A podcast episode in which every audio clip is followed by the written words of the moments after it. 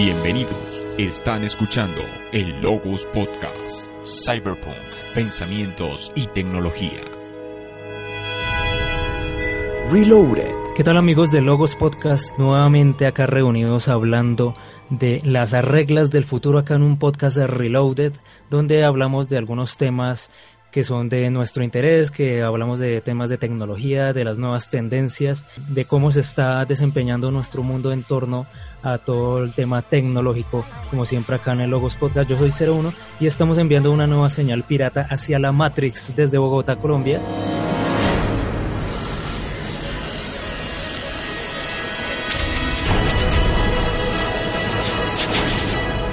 Y para enviar esta señal acá me acompaña mi buen amigo Ben Ring. ¿Cómo se encuentra?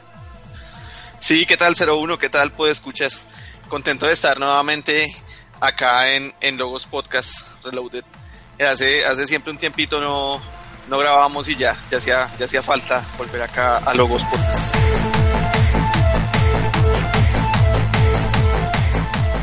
Bueno, efectivamente aquí vamos a retomar una saga de, de podcast iniciamos básicamente hablando acerca de las reglas tecnológicas que van a gobernar el futuro, futuro cercano, futuro a mediano plazo. Entonces, pues la primera regla que hablamos en un podcast anterior eh, decía lo siguiente, todo lo que puede ser digitalizado lo será. En ese momento pues hablamos de todo lo que todo nuestro entorno, todo lo que podrías llegar a ser digitalizado, incluso llegamos a reflexionar un poco acerca de la mente humana, de todos esos proyectos, por ejemplo, que Elon Musk está trabajando, en el cual dice que el cerebro humano se podrá conectar a Internet y eh, de cierta manera también pues se presta un poco para eh, analizar si la mente humana se podrá digitalizar. Entonces el día de hoy vamos a hablar de una segunda regla que dice lo siguiente, tu trabajo tiene un chance significativo de ser eliminado. Entonces para esta oportunidad pues con Benrin vamos a analizar, ¿será que nuestros trabajos, cada uno de ustedes escuchas ese trabajo que tienen actualmente, tiene un riesgo importante de ser eliminado? Pónganse a pensar, ¿será que las máquinas, la inteligencia artificial, algún software, alguna aplicación lo van a reemplazar? Pónganse a analizar un momento y pues directamente le voy a preguntar a Benrin, ¿su trabajo a futuro podrá ser eliminado? ¿Usted qué opina, Benrin? Bueno, pues eh, ahora que se uno me hace caer en cuenta, yo había tenido antes, hace unos años, un trabajo que era mucho más mecánico, digamos, mucho más fácil de que lo hiciera una máquina. El trabajo que tengo en este momento, que es un trabajo, digamos, eh, que es más funcional, más trabajando con las personas, digamos, eh, más que se necesita esa parte humana, hace que yo en este momento piensen que, en que el trabajo que yo tengo ahora es, es más difícil, es mucho más difícil que lo llegue a hacer una máquina, ¿sí? Porque yo antes a lo que me dedicaba era básicamente arreglar, arreglar equipos, arreglar PC, portátiles, y pues sabemos que ese trabajo al ser mecánico lo puede hacer una máquina. Pero en este momento, como estoy dedicado es más a, las capacitaciones, pues esto es algo más, más humano, pues más que lo puede hacer una persona. Entonces, en mi caso, creo que sin quererlo, he hecho que mi trabajo sea digamos, más indispensable para una persona que pues el trabajo que tenía antes, que era un trabajo un poco más, un poco más operativo. En el caso de, eh, claro que no, eso no está, pues, no está parte de que, de que pueda hacer que si lo llegue a hacer una máquina, ¿no? Que una máquina llegue un momento en donde pueda dar capacitaciones eh, de ciertos aspectos tecnológicos y entonces también ahí sí ya, pues, me podría llegar a reemplazar. Pero en este momento creo que, que en este momento no, digamos que pasarán muchos años para que eso llegue a suceder. Eh, pues en mi caso, en el caso de, de 01, ¿cómo, eh, cómo, cómo lo ve? Bueno, pues es curioso, por ejemplo, en el tema del desarrollo de software, todo el tema digital, pues muchas veces uno va observando cómo en los desarrollos de, de estos aplicativos cada vez se van automatizando más, cada vez se requieren, pues, de cierta manera, una menos cantidad de mano de obra, porque ya los mismos software, lo que hace unos años se necesitaba pues mayor cantidad de tiempo, con los avances tecnológicos pues se hace mucho más rápido y más práctico. Entonces, de cierta manera, pues sí, a futuro pues ya se dice incluso de software que podría llegar a desarrollar software. Eso es como un poco unas, unos paradigmas que se han venido conversando, se han venido pues analizando de un tiempo para acá. Pero lo mismo, de pronto a corto, a mediano plazo, pues tal vez no. Incluso, curiosamente, pues el desarrollo de software es uno de los como de las profesiones que ha venido en aumento últimamente, pero por ejemplo ya aquí habría de diferenciar un poco entre la parte de trabajos operativos, donde sí efectivamente se siente más notable cómo las máquinas han desplazado bastante pues a la, mano de obra, a los, a los obreros, por decirlo de alguna manera. De pronto en la industria de servicios, como capacitaciones, como lo menciona Benren, de pronto esa parte de cierta manera pues no se vea tan afectada, aunque de todas maneras pues sorpresas podremos tener, pero sin lugar a dudas esta parte de lo, operativo, lo que se requiere, por ejemplo, ensamblar cosas, todas estas profesiones en las cuales pues incluso muchas industrias han despedido cualquier cantidad de personas para ser reemplazados por máquinas. Por ejemplo, eh, una cadena productiva de autos, así por citar algún ejemplo así rápido, la cantidad impresionante de máquinas que actualmente han desplazado a los humanos es impresionante. Un estudio afirma que en cinco años, 7 millones de los trabajos actuales los ejecutarán máquinas. Otro, que en 20 habrán suplantado a casi la mitad de los trabajos que hoy hacen humanos. Y no, por mucho que cierres los ojos, esto no va a parar. Operadores de venta por teléfono, cajeros, camareros, transportistas o guardas de seguridad son algunos de los oficios que van a caer primero. Por abajo cierran la lista los arquitectos, comadronas, enfermeros, psicólogos e inspectores escolares. Pero es difícil anticiparlo. El MIT dijo que la conducción de camiones difícilmente sería robotizada. Hoy, Google y Tesla ya lo están haciendo. Los robots ya son más rápidos, más precisos y más eficientes que los humanos en muchos trabajos. No tienen sueño y no enferman. Baxter aprende todo tipo de tareas manuales y su precio es el mismo que el sueldo anual de un trabajador medio. Amazon tiene ya 30.000 robots Kiva moviendo paquetes en sus almacenes y Watson apunta a superar al mejor médico humano. Las inteligencias artificiales mejoran a velocidad endiablada, están reventando el sistema económico actual y amenazan con crear una nueva clase social. Clase Logos.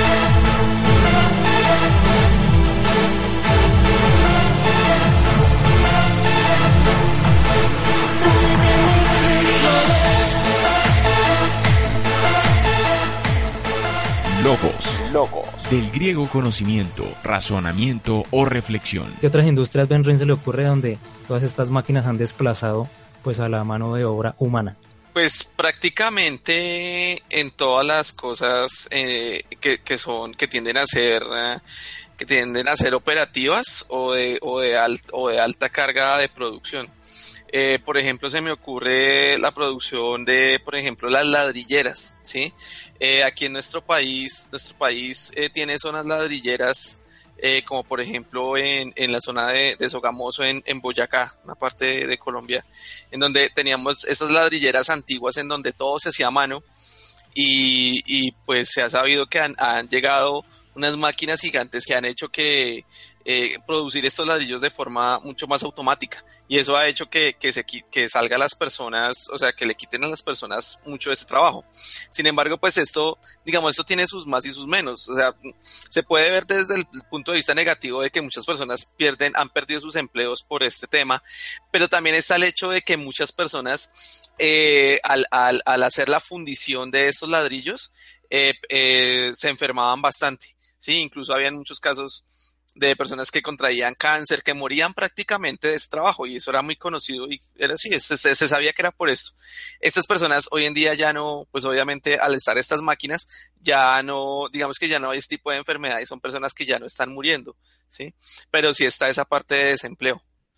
Entonces, ese, ese, es, ese es, una, es un ejemplo que hay aquí en Colombia y asimismo hay muchos ejemplos a nivel mundial. Ah, bueno, está por ejemplo también el tema de Bimbo, de los famosos panes Bimbo.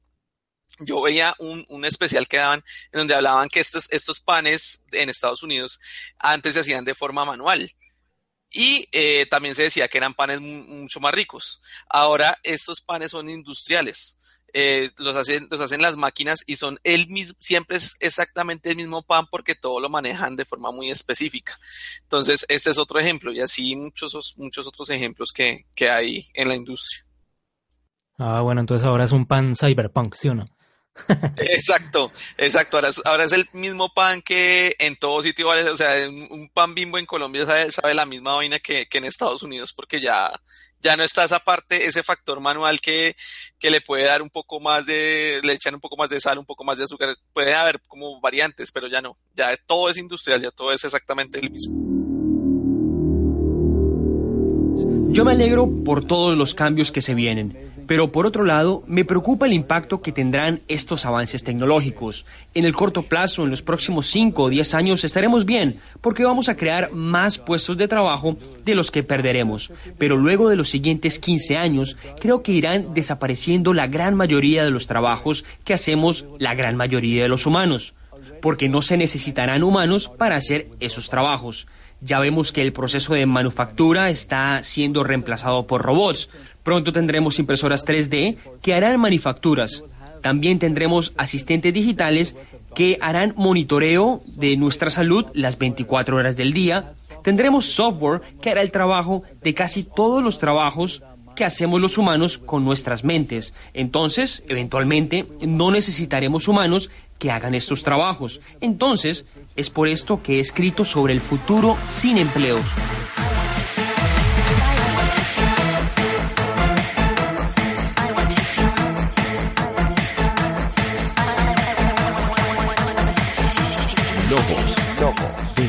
Conocimiento, razonamiento o reflexión.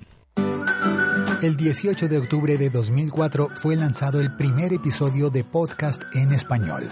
En 2017 cumplen 13 años y hay miles de podcasts en español abordando los más diversos asuntos y al alcance de una audiencia de millones de oyentes apasionados. Sí, podcast es pasión. Los podcasts apasionan a quien los hace y a quien los oye. Los podcasts informan, divierten, educan, cambian opiniones. Por eso te invitamos a celebrar con nosotros este décimo tercer aniversario, divulgando y acompañando el hashtag Día del Podcast. Ah, pero si no sabes lo que es podcast, entonces entra a diadelpodcast.com y empieza a descubrir todo lo que te pueden aportar los podcasts. El Día del Podcast es una iniciativa colectiva para promover los podcasts en español. Yo soy Félix, arroba locutorco.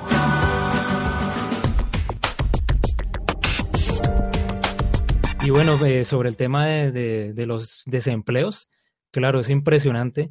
Por ejemplo, acá unas cifras que uno analiza en el 2016, una multinacional llamada Foxconn, que es una de las factorías importantes en China, reemplazó 60 mil trabajadores por robots. Estamos hablando de cifras del 2016 y así podemos eh, visualizar eh, a lo largo de, del mundo pues muchas otras industrias. Por ejemplo, Microsoft también ha desplazado cualquier cantidad de trabajadores. Eh, acá también hay otros, otros aspectos importantes a tener en cuenta y es el tema de la, de la, de la lúdica. Cuéntenos un poco, Benrin, de qué se trata, pues esta, como esta filosofía que nos habla de la, de la lúdica. Sí, pues el, el, el ludismo, ¿sí?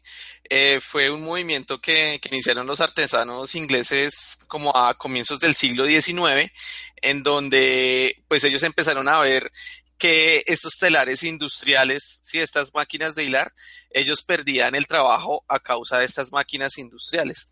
Sí, porque ya lo, el, el, el, telar, eh, digamos, cuando se cuando se hacían las telas, eh, ellos veían que las máquinas trabajaban más rápido que ellos, las máquinas no se cansaban y las máquinas duraban mucho más tiempo. Entonces, digamos, ellos en esa, esa reacción que tuvieron fue romper esas máquinas, eh, ir a romperlas, acabarlas, ¿sí?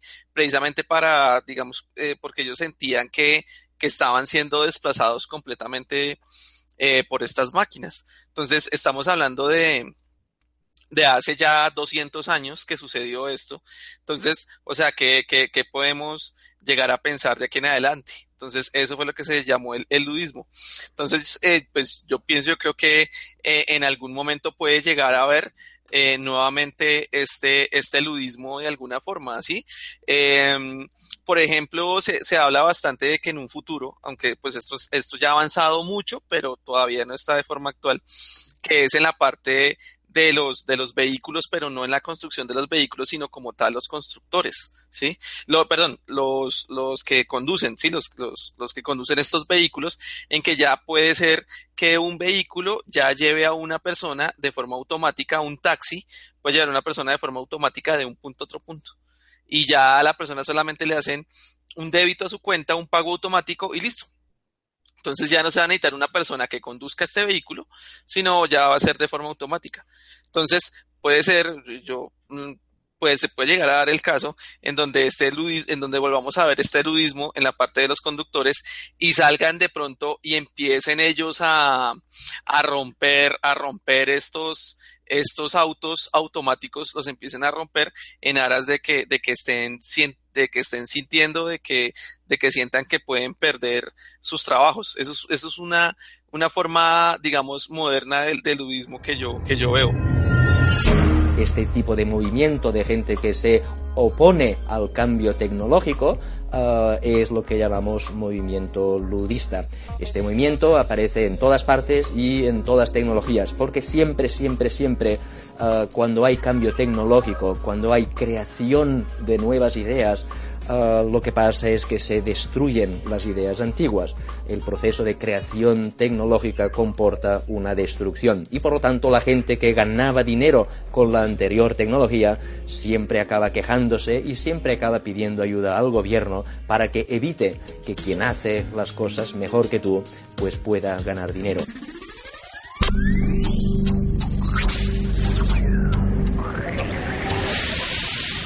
Esos movimientos, en este caso, pues Benrin comenta del movimiento lúdico, pues como esa, esa protesta que siempre se ha mostrado a través de todas estas sagas, de todas estas películas, esa protesta en torno a la tecnología de que tanto nos está desplazando como seres humanos. Actualmente, bueno, el ejemplo muy chévere, el de, el de los automóviles que se conducen solos, por ejemplo, Amazon también ha estado en proyectos con drones los cuales están entregando paquetes, eso está como en una fase alfabeta actualmente.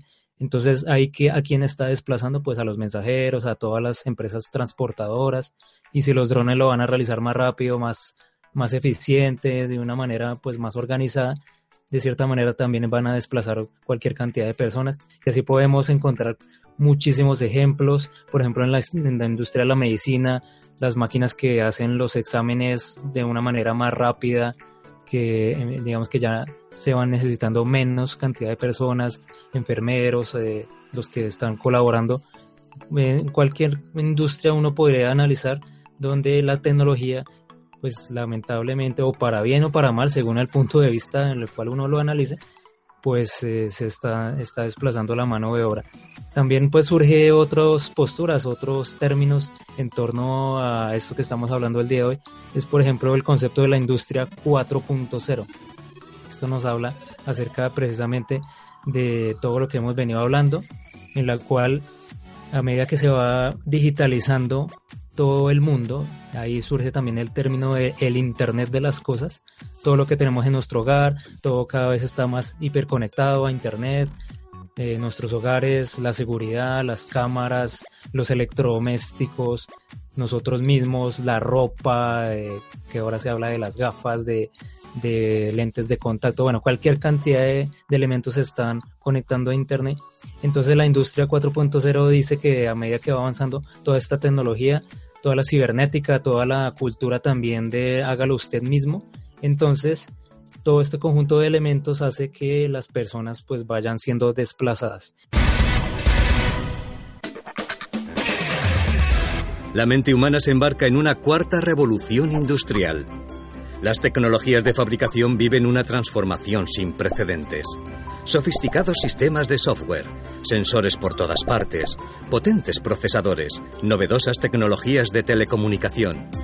Bienvenidos a la industria 4.0. Nuestra forma de vivir ha dado un salto cualitativo hacia el futuro. Todo lo que nos rodea está conectado.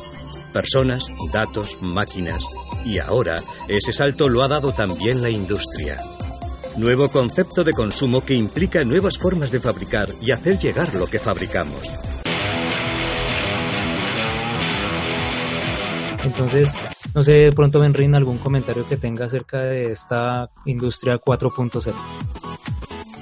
Sí, es muy, es muy interesante, o sea, ver esa, ver esa industria 4.0, eh, eh, el futuro que va a tener, la adaptabilidad que va a haber, es, es, es muy amplio, o sea, eh, pues como se habla de una nueva, es prácticamente una nueva revolución industrial, que así como se cree que así como los celulares nos han cambiado tanto la vida, esta, esta nueva industria pues nos va a, nos va a seguir cambiando mucho más, ¿no? Con eh, lo que decía hace un momento 01 de, de lo que es eh, la ropa, eh, esta, este tipo de hiperconexión, eh, ya entraríamos a hablar, por ejemplo, de nanotecnología. Sí, todo esto cambiaría muchísimo y que pues obviamente va a afectar directamente lo que son los trabajos, ¿sí? los trabajos que, que estamos teniendo, que, que, tenemos cada uno de nosotros eh, como, como está hoy en día organizada la sociedad.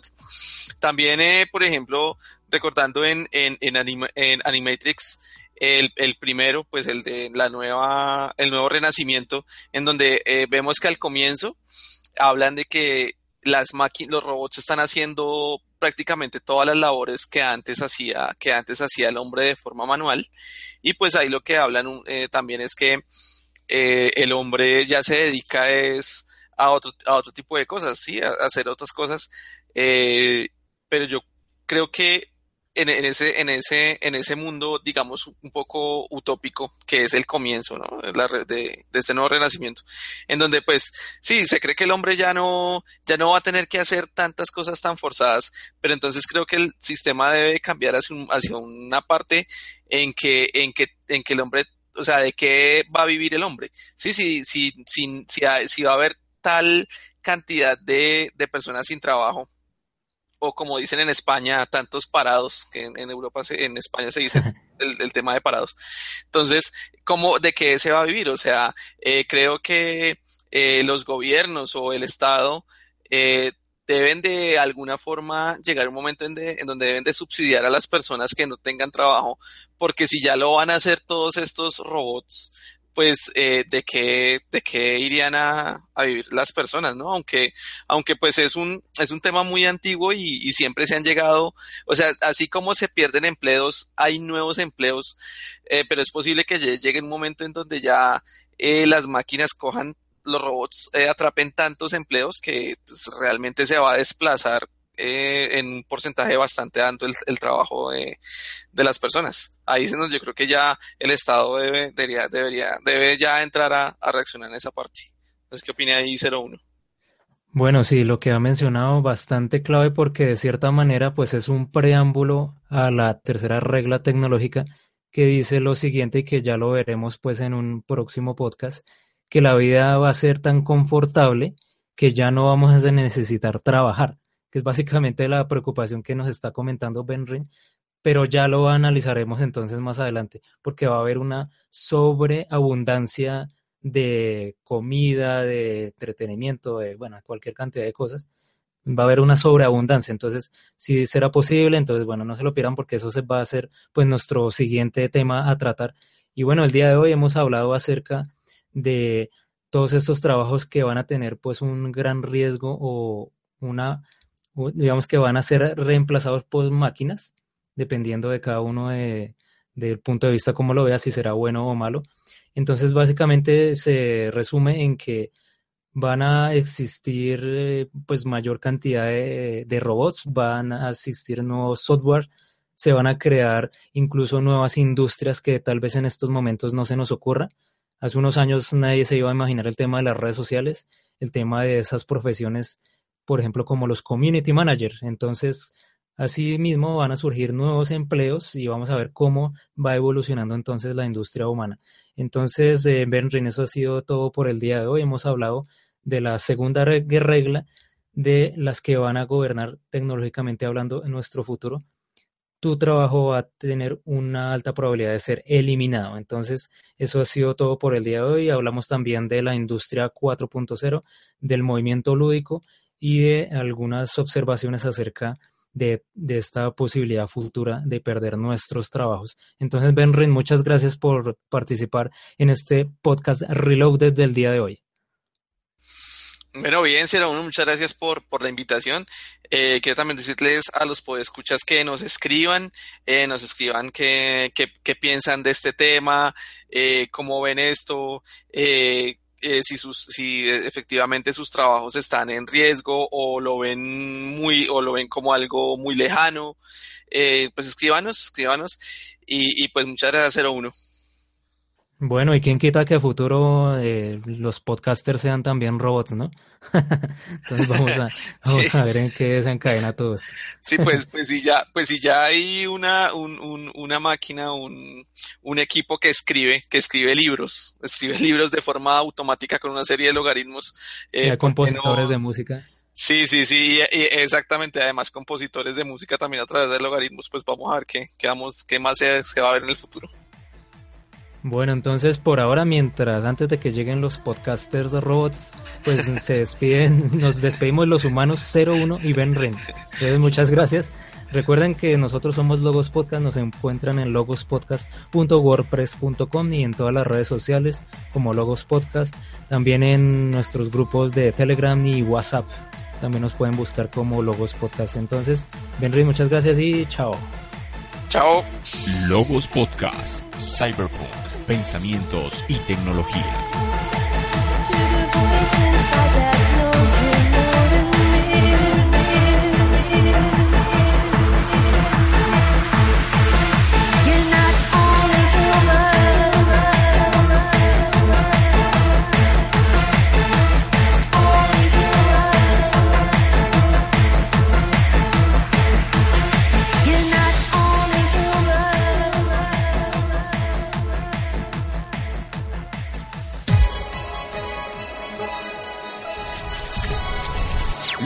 Podcast.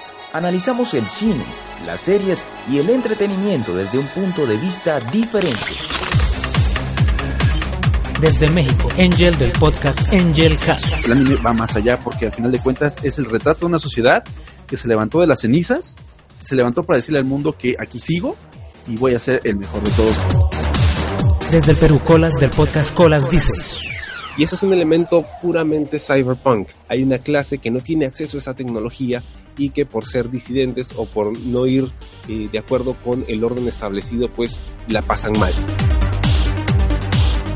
Desde Colombia, Félix del podcast El siglo XXI es hoy. Podcast como Logos Podcast se parece más a un club de lectura que a un programa de televisión o de radio. Más allá de los datos duros, queremos reflexionar sobre los aspectos positivos o negativos que una historia le puede aportar a la sociedad. Desde Francia, Descartes. La torre es eh, la torre de la felicidad, The Tower of Joy en inglés, es un- como un palacio de verano de los Targaryen. Desde Colombia, W del podcast Un Show Más. Por fortuna este modelo social es fuerte. Pueden salir 10 Julian Assange, pueden salir muchos anónimos, el sistema aguanta, o sea, y eso es muy bueno. Yo casi que defiendo al sistema. Desde Colombia, Cyborg de Cyborg Corp. Es un tiempo donde nosotros mismos cedemos nuestra libertad voluntariamente. Desde Colombia, Fernando Plested de Astarte Cultura. Una de las mejores experiencias que yo he tenido con el Cyberpunk es el haber jugado y dirigido un juego de esta temática llamado Shadowrun. Desde España, Alan Neal de Wasted Metaphor. Y quiero agradecer a Logos Podcast por haberme invitado. Síguenos en Twitter como arroba Logos Podcast, en iTunes, iBox, Facebook y YouTube como Logos Podcast.